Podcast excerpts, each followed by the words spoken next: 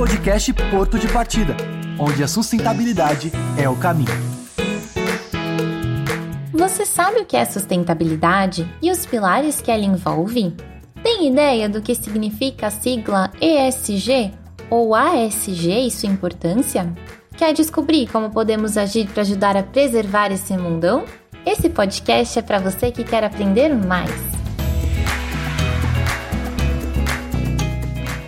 Olá, amigos da sustentabilidade! Bem-vindo, bem-vinda ao episódio inaugural do podcast Porto de Partida, uma iniciativa da Porto Seguro para estimular o debate em torno de assuntos importantes para o meu, o seu e o nosso futuro. Eu sou a Luana Baraldi, da área de Responsabilidade Social e Ambiental da Porto Seguro e vou trazer informações e curiosidades sobre o universo da sustentabilidade. Nessa primeira temporada, teremos quatro encontros como esse, um por mês, então já marca aí na agenda que o próximo episódio será em julho. A escolha da data para o lançamento desse podcast não foi por acaso. Estamos na Semana do Meio Ambiente e é claro que a gente não ia deixar uma data tão importante passar batida, né? Então aumenta o som e chega mais! Hoje vamos mergulhar em três letrinhas muito importantes para o mundo corporativo e a sociedade como um todo: ESG, ou se preferir em português, ASG. A de ambiental, S de social e G de governança corporativa. Anotou aí? Essa sigla abraça os principais critérios usados na medição da sustentabilidade e dos impactos de um negócio para o mundo.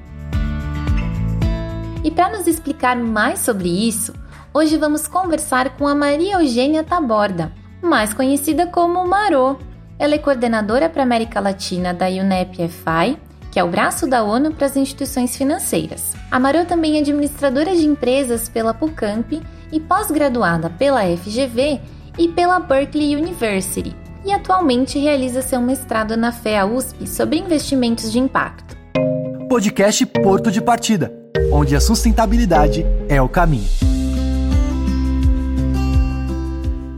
Marô, seja muito bem-vinda. É uma honra conversar com você. Muito obrigada, Luana. Eu que agradeço aí pelo convite e pela oportunidade de estar conversando hoje com vocês. Que legal, muito obrigada, Marô. Eu gostaria de começar perguntando, afinal, o que é a ESG e como surgiu esse conceito? Acho que como nunca, né, o, o, o tema ESG ou ASG está na pauta do dia, é, nos jornais, né, todo dia, e fica todo mundo nessa, nessa dúvida, né, o que, que significa ESG? Na verdade, é, vem do inglês, né? O, o, E de environmental, S de social e G de, de governança, ou ASG aí em português. E hoje esse termo ele está sendo né, muito usado, quase como se fosse um sinônimo né, de sustentabilidade. E, e sim, eu entendo porque que isso acontece, mas eu acho que vale a pena eu explicar para vocês um pouco de onde vem esse termo ESG né? E por que, que ele ganhou tanta popularidade, parece que nos últimos dois anos. Então, acho que vale voltar lá, né? 2005, 2006, mais ou menos. É, na época, o secretário-geral da ONU, Kofi Annan, ele juntou 50 CEOs de grandes instituições financeiras e aí tiveram uma discussão, né? Como as questões sociais, ambientais, de governança afetavam o mercado de capitais, afetava é, os investimentos e os financiamentos. E a partir disso começou toda uma discussão que né, culminou com o lançamento dos princípios de investimento responsável e que isso acabou influenciando toda a indústria de investimentos. Ou seja, não bastava olhar os aspectos financeiros, os aspectos né, sociais, ambientais de governança também precisariam ser considerados. E acho que tem um, um evento que é muito emblemático para isso, que né, alguns de vocês devem se lembrar, que foi da British Petroleum, que teve o derramamento de óleo no Golfo do México. E aí aquele foi um, né, um grande desastre ambiental, mas ao mesmo tempo afetou muito o preço das ações da British Petroleum. Caiu pela metade praticamente o preço da ação. E aí imagina que tinha muito fundo de pensão com papel né, da British Petroleum e, e o papel caiu 50%. Então, como explicar é, que aquilo era um investimento conservador e caiu 50%? Então, ele é muito emblemático porque ele mostra que sim, é, o ESG impacta, né, economicamente falando, e é por isso que deveria ser considerado na tomada de decisão dos investidores. Isso foi se expandindo. Hoje a gente tem um número enorme de investidores no mundo inteiro que olham isso então, investidores pressionando que isso precisa ser considerado e isso está chegando né, no, no, diretor financeiro das empresas e acaba abalando e influenciando toda uma cadeia. Nossa, perfeito, Maru. Já começou dando uma aula aqui pra gente, hein? É super interessante essa questão de como o ASG ele se conecta muito com o negócio, né? Muito para além de algo bacana para as empresas fazerem, muito para além da filantropia, realmente essa conexão com o negócio e com impactos financeiros também, né? O quanto você olhar para o ambiental, para o social e para a governança pode impactar positivamente ou negativamente no valor da empresa, né? Nas operações da, das empresas. Você pode dar alguns exemplos para a gente de ações práticas que as empresas fazem ou que elas podem fazer dentro de cada um dos pilares? Sim, sim, Luana. Bom, quando a gente olha, vamos começar com o ar, né? O ambiental é, que é um tema que, enfim, está cada vez mais crítico quando a gente pensa em mudanças climáticas, e aí a gente está olhando os desastres naturais, excesso de chuva, falta de chuva. Então, acho que as empresas têm um papel fundamental, né? Um, com a eficiência do uso de recursos naturais, seja água, seja energia, a forma como elas cuidam da gestão dos resíduos, né? Resíduos perigosos, começam a olhar a economia circular, especialmente para grandes indústrias, é, evitar ou reduzir a poluição ambiental é, fazer o uso sustentável do solo, proteger a nossa biodiversidade, ainda mais né, a gente aqui no Brasil, com todo o capital natural que a gente tem no nosso território. Então, tem muitas formas que as empresas podem é, contribuir para a parte ambiental. Quando a gente vai para o social, o S, ela vai né, desde o colaborador que trabalha nessas empresas, os seus clientes, também a sua cadeia produtiva, né, os seus fornecedores e até a comunidade que a empresa está inserida. Então, é, olhar a questão social, seja pelos direitos trabalhistas, olhar a cadeia de, de suprimentos e como é que você, né, olha trabalho escravo, condições decentes de trabalho, diversidade, né? Acho que diversidade Diversidade, inclusão e equidade é um tema tão atual nos dias de hoje, então ela está no escopo do social investir em treinamento dos colaboradores, investir, né, que os, os seus clientes também olhem para essas questões. Então, também é muito amplo o que pode estar tá na questão do social. E por último, G de governança, eu acho que é o mais antigo de todos eles, é, quando a gente fala na, na, na, integração do que uma empresa pode fazer. E na governança, tá? Desde como é que ela olha a governança corporativa, quem faz parte do conselho, e acho que toda essa conversa de diversidade que a gente está vendo nos conselhos tá aqui né, no, no G, é, se tem metas né, de sustentabilidade na remuneração dos executivos, proteção de dados também entra aqui no G, né? Porque toda a, a, o sigilo de informação é um, um, um, jeito de olhar a, as questões de governança, assim também como o combate à corrupção, a honestidade fiscal, que também são muito é, é, importantes, né? E, e é, temas éticos que precisam ser incorporados aí pelas organizações. Com base nisso, nesses exemplos, né, do que as empresas podem fazer, por onde é, elas podem começar, quais seriam esses primeiros passos? Então, uma empresa que quer começar a olhar para as questões de ESG, por onde ela pode dar esse primeiro passo? Eu acho que tem uma questão primeira que, que cada empresa tem que olhar o que, que é relevante para o seu setor e para a sua empresa, né? O que, que é material não adianta querer atuar em todos esses temas aí que eu comentei. Claro que tem alguns temas básicos, né, como corrupção, honestidade fiscal, que são básicos, mas aí cada empresa tem que ver o que eu, eu, eu costumo brincar, o que que gera impacto social, ambiental, positivo e negativo, e como ela é impactada também por essas questões é, socioambientais. Então, vamos dar um exemplo: agricultura. Então, a agricultura ela, ela gera um impacto, né? Tem o consumo de, do solo, né? O uso do solo, o consumo de água, ou como se faz a gestão ali do, do, dos agrotóxicos. Então, ela tem que considerar essas coisas quando a gente fala é, de ESG, e ao mesmo tempo ela é impactada. Então, por exemplo, esse, o, o, a falta de chuva, né, que hoje mesmo no jornal a gente está tá vendo isso, ou o excesso de chuva em outras regiões, isso vai afetar muito as produções agrícolas que a gente tem no país. Então, talvez numa região que era muito produtora de café, em função das mudanças do clima, talvez ela vai ter a sua produtividade afetada. Então a empresa ela tem que entender isso, o que, que gera impacto para ela e o que, que ela impacta. E a partir disso, fazer escolhas e poder realmente né, olhar seu modelo de negócio, olhar suas, suas estratégias, olhar sua cadeia de suprimentos e poder, de fato, atuar, mitigando o risco e promovendo né, impacto positivo, que eu acho que é isso que a gente quer no final. Nossa, perfeito. Então, o primeiro passo seria justamente fazer esse estudo da materialidade, né? Entender quais são os temas mais importantes para aquele tipo de negócio e a partir daí então traçar essas estratégias como você comentou para cada um dos pilares, podendo ter metas. É, acho que isso é super importante. Acho que se cada empresa atuar dentro das frentes que são materiais para cada setor, a gente consegue, quanto sociedade, abraçar todos eles, né? Todos os itens que você comentou. Acho que é muito, muito importante mesmo. E como medir o ASG nas empresas? Onde e por que é importante a gente buscar informações sobre as práticas e sobre os compromissos? Ótima pergunta, Luana.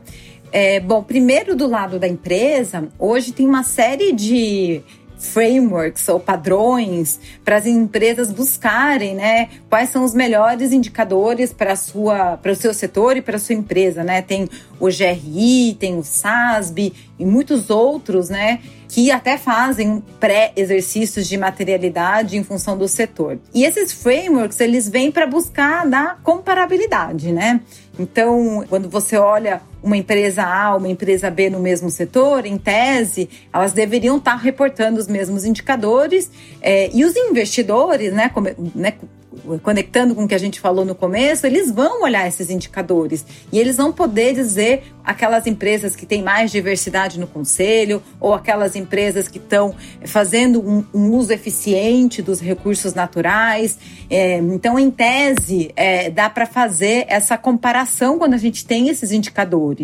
É, e quanto mais transparência a gente tiver no mercado, eu acho que isso é melhor para quem coloca dinheiro na empresa, mas também para tomada de decisão, né? Então, uma empresa tem que olhar a gestão dos seus indicadores e, como você mesmo disse, se colocar metas, se colocar planos de ação para alcançar essas metas. Então, os indicadores são fundamentais nesse processo. E do lado do, do consumidor é a mesma coisa. Eu acho que é, talvez é um outro tipo de indicador, né? E aí tem uma série de certificados, uma série de selos que também ajudam nesse processo, mas no final o cliente tem um poder muito grande, né? Na hora que vai fazer uma escolha, né? Seja um, um, um produto, sei lá, um, sabão em pó que ele vai comprar, um alimento que ele vai ver se é orgânico ou se está usando um plástico biodegradável, é, ou se aquele material é, ou aquele alimento tem a sua cadeia de, de valor aí mais sustentável.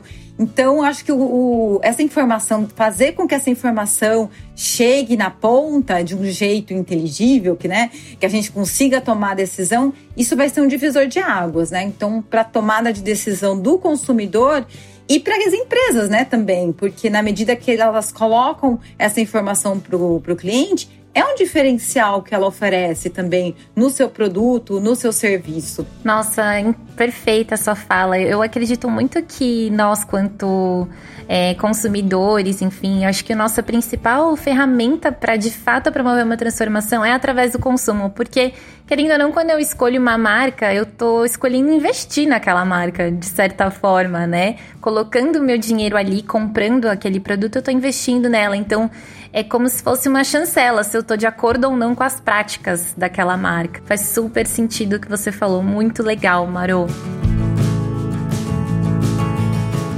E quando a gente olha assim para o mercado segurador, como que o ASG está inserido dentro desse mercado? E aí surge uma, um outro grupo de letrinhas bem importante também, que é o PSI, né? Queria que você contasse um pouco para a gente sobre isso.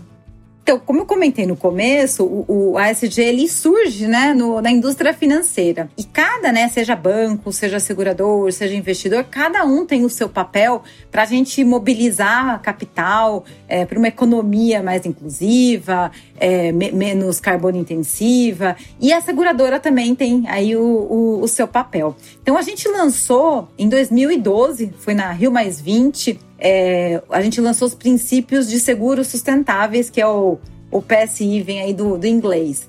E ele é um conjunto de, de princípios que devem nortear as seguradoras para que elas, de fato, implementem isso no seu dia a dia, implementem isso nos seus negócios. E o PSI, ele tem é, quatro dimensões. Acho que a primeira dimensão é o negócio, é o, o, core business, como a gente fala, isso precisa estar integrado, as questões de sustentabilidade social, ambiental e de governança tem que né, tá é, integrado no produto, no serviço, no processo de uma seguradora. Aí tem um segundo, uma segunda parte que é envolver né, os, os parceiros de negócio e, seguradora tem muito também, né? Seja o corretor, seja na sua cadeia, né? A, a, a, as empresas, as assistências técnicas, a, gestão dos resíduos. Então, todos esses fazem parte e a seguradora, ela tem também essa corresponsabilidade de promover esse assunto aos seus parceiros de negócio. Tem um terceiro bloco que os princípios falam, é que é mover mercado, né? Então a gente tem que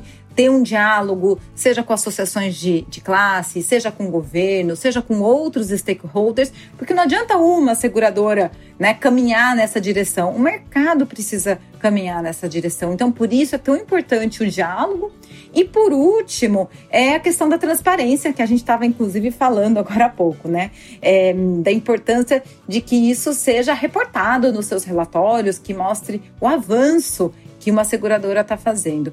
E eu vejo que a seguradora tem alguns papéis, né? Quando a gente olha o, o PSI. Então, por um lado, uma seguradora tem o seu lado de investidor, quando a gente fala das reservas técnicas de uma seguradora. Então, essas reservas técnicas, elas também têm que ser investidas com esse olhar social, ambiental e de governança, obviamente também olhando o que a SUSEP fala.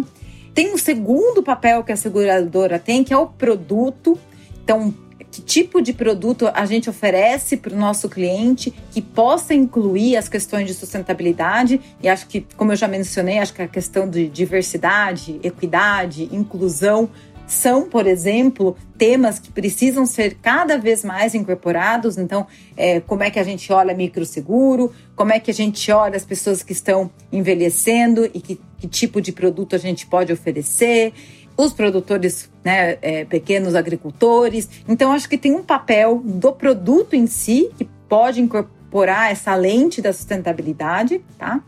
Tem um terceiro papel que é da precificação. A gente estava falando de clima, está chovendo mais em alguns lugares, chovendo de menos em outros. Isso sim afeta o preço do seguro. Então, como fazer esses cálculos, como precificar, que tipo de cenário climático, por exemplo, precisa ser feito. Então, esse é um terceiro papel que a seguradora tem.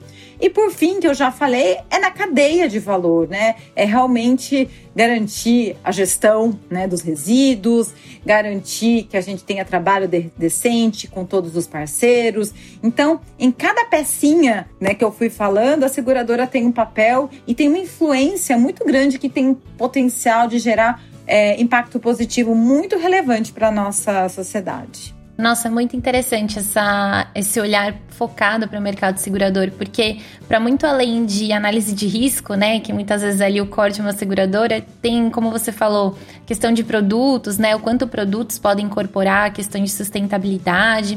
Aqui na Porto, ano passado, a gente lançou o consórcio sustentável, que é um produto da, da companhia justamente um consórcio para ajudar as pessoas a comprar placas solares para instalar nas suas residências ou nos seus negócios. Então, também é um, é um exemplo de um produto com esse viés, né? A gente fomentar o consumo de uma energia renovável.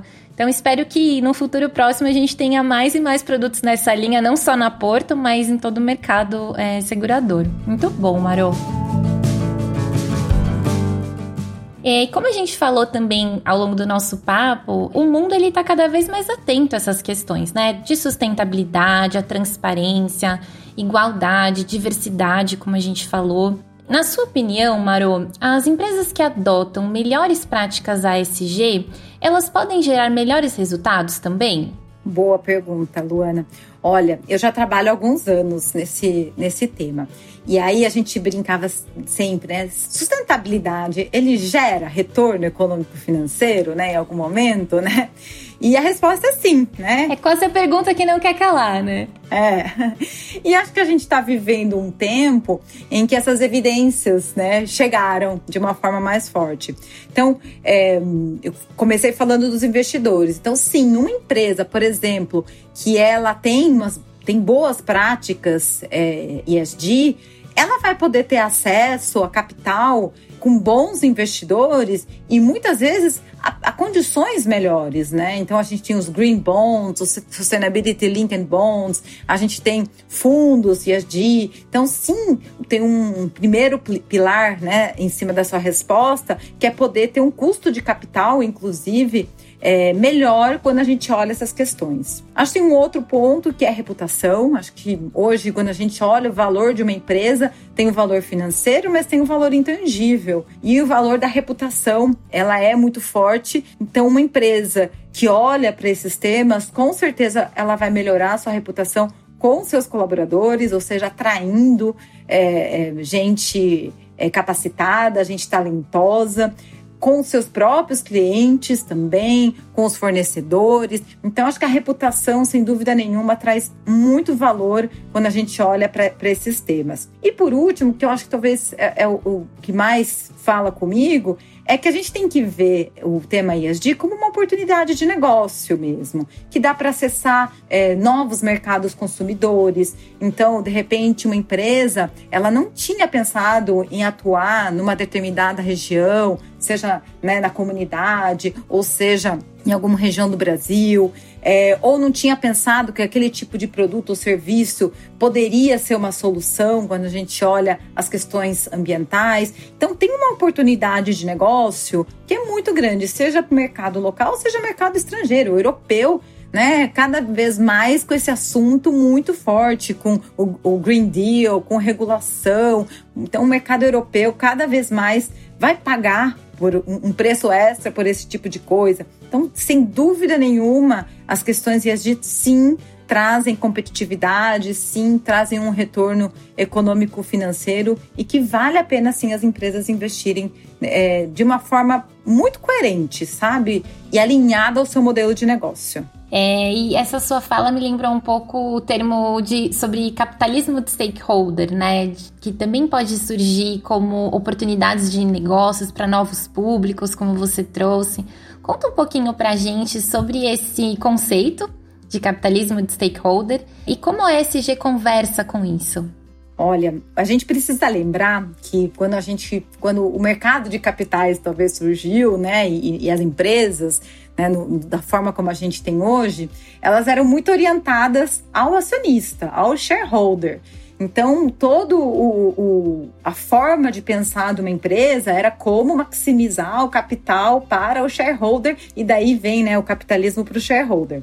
É, felizmente, né, nos últimos, sei lá, 40, 50 anos, é, isso começou a ser questionado. Né? A agenda ambiental é muito recente, ela vem ali da década de 70 né? Ambiental, ambiental. Na, né, o ambiental junto às empresas é, é, é bem novo. E aí começou a se ver que não adiantava você só gerar retorno para o acionista. Outros stakeholders também agregam valor para a empresa, geram valor. É, então, olhar o negócio não só sob o ponto de vista financeiro, mas sob o ponto de vista dos seus stakeholders, seja né, o colaborador, o cliente, o próprio fornecedor a sociedade como um todo. Então, o modelo de negócio ele precisa ser pensado um para gerar menos impacto positivo e é, ao mesmo tempo, é, conseguir é, entregar valor. Então, cada vez mais é, as questões financeiras e não financeiras ganham relevância. E acho que tem um conceito é, da licença para operar, né? Os valores da sociedade estão mudando tão rápido, né? Acho que diversidade é um bom exemplo, mudanças climáticas é outro exemplo, que as empresas vão ter que se é, ajustar a essa nova mentalidade, a esses valores. Senão, lá na frente, cada vez mais pode ter o boicote aí, né? Seja de um colaborador que não quer trabalhar numa determinada indústria ou de um cliente que não quer um determinado produto porque não sabe a origem, por exemplo, é, de alguma matéria-prima. Então, acho que a, esse, a gente está indo né, para isso do, do, do capitalismo do, de stakeholders, como você está falando, onde outros importam, não apenas o acionista. Estamos vendo um envolvimento cada vez maior do mercado financeiro quando a gente fala sobre a ESG. Como você enxerga o avanço das empresas brasileiras em direção ao ESG e também em direção ao capitalismo de stakeholder? Olha, Luana, em, 20, em 2020 foi um boom. Eu não sei você, mas a, a, acho que juntou com pandemia. É, todo, eu brincava que todo dia abria o jornal e né, tinha matéria. É, positivas e negativas, né? Vamos falar. Mas a gente viu muitos fundos com, né, sendo lançados com essa perspectiva, é, os green bonds, é, o Sustainability Linked Bonds, então um monte de mecanismos financeiros de empresa realmente se posicionando nesse tempo. O Banco Central do, né, aqui no Brasil também com consulta pública para esses temas. Então a gente, é, mesmo com todo o cenário que a gente tem aqui no Brasil, que não é um cenário simples, a gente viu esse tema ganhar muita relevância é, com as empresas e elas realmente preocupadas em avançar. Eu acho que tem um cuidado, uma, um, né, que eu, toda vez que eu vejo uma boa notícia, eu me pergunto que é o, é o greenwashing, né? Então, muitas vezes a gente é, é, tem que olhar com criticidade o que uma empresa está contando para ver se realmente aquilo que está sendo feito é, foi pensado com consistência, com profundidade,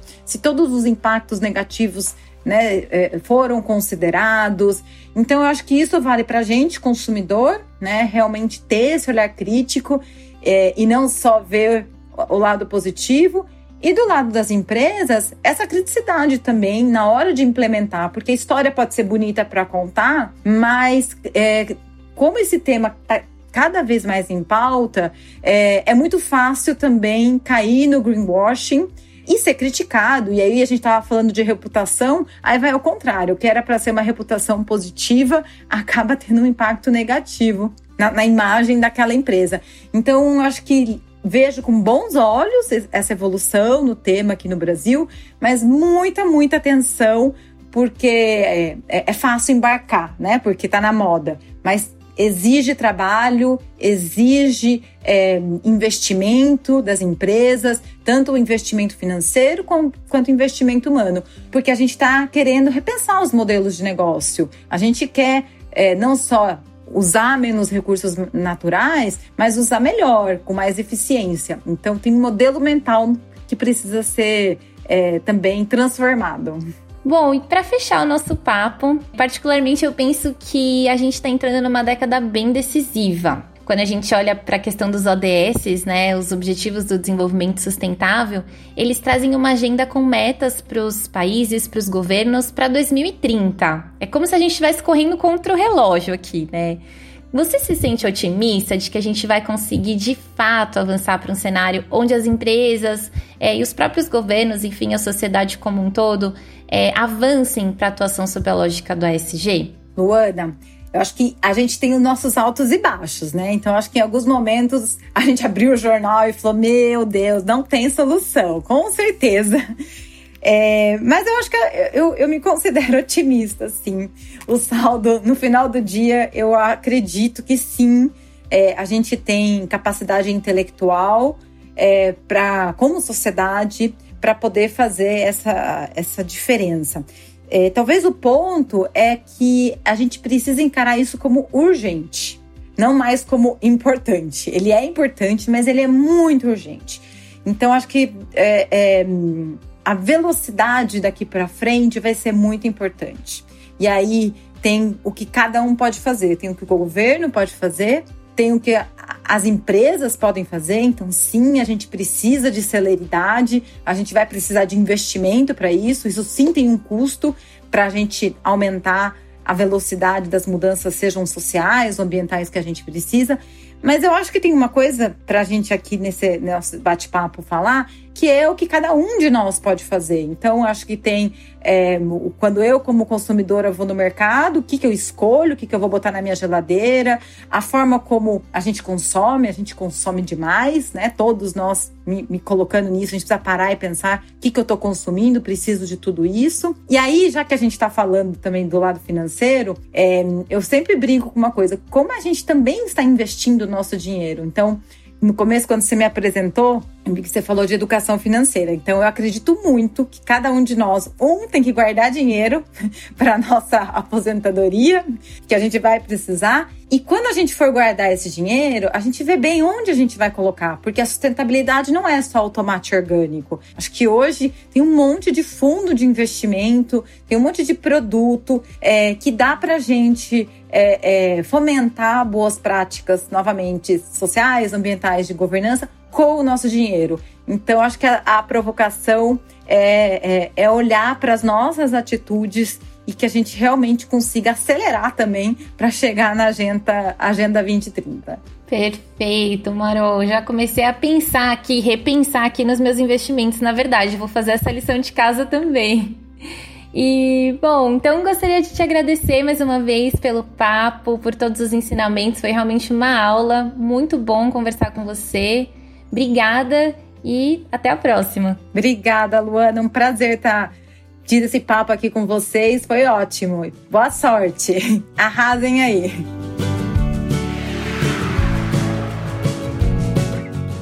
E por falar em investimentos, a Porta está muito antenada às tendências globais e investe nos três pilares de ASG. As nossas iniciativas socioambientais crescem ano após ano e eu posso aqui contar alguns dos nossos principais resultados para vocês. Nós temos um time de 900 funcionários voluntários e mais de mil alunos formados pelo Instituto Porto Seguro. Outro dado bem legal é que conseguimos reduzir 60% do nosso consumo de energia por conta da instalação de placas solares, e a nossa frota de modais sustentáveis ganhou reforços com o guincho elétrico, nos ajudando a reduzir as emissões de gases de efeito estufa. Respira mundo e vai! Depois desse papo super esclarecedor sobre a SG e as letrinhas mais importantes desse universo, vamos apresentar para vocês o quadro Respira Mundo e Vai. Aqui vamos trazer algumas das curiosidades mais incríveis desse nosso mundão, sempre com a proposta de levantar reflexões importantes para o nosso dia a dia. Para começar, a gente vai precisar de uma máquina do tempo. Isso porque vamos voltar lá para o ano de 1972. Então já veste aí a sua camisa colorida, a calça boca de sino e partiu!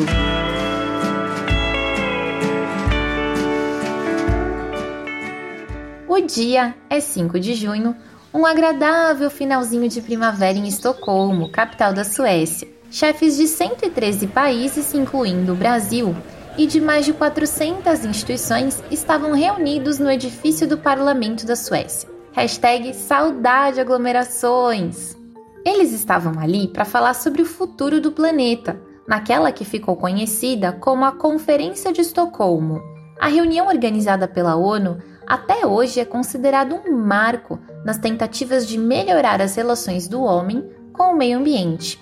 E graças àquele encontro, também surgiu um importante conceito, o conceito de desenvolvimento sustentável, que é a capacidade das gerações atuais suprirem as suas necessidades sem comprometer as necessidades das gerações futuras, ou seja, agir hoje pensando no amanhã. Sem essa fundação sólida, jamais teríamos o conceito de ASG, por exemplo.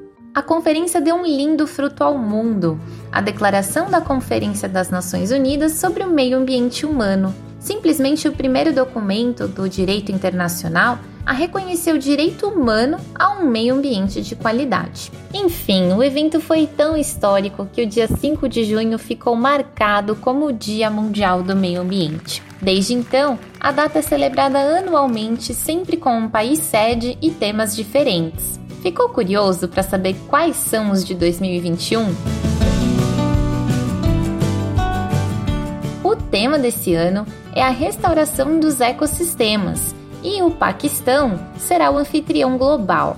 Além disso, da celebração desse ano também vai ocorrer o lançamento da Década das Nações Unidas para a Restauração dos Ecossistemas. O foco é aumentar os esforços dos países para restaurar os ecossistemas degradados e combater a crise climática, a crise alimentar, hídrica e também da perda da biodiversidade. A gente tem muita coisa para comemorar, mas também várias outras para refletir e agir. Então continue acompanhando o nosso podcast para receber doses mensais de informação, conscientização e curiosidades legais.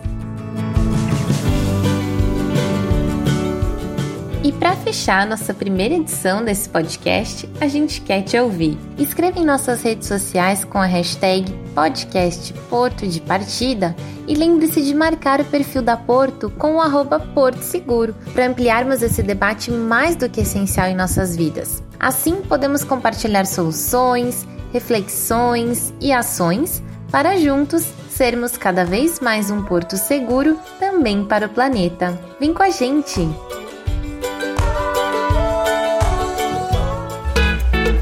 Podcast Porto de Partida, onde a sustentabilidade é o caminho.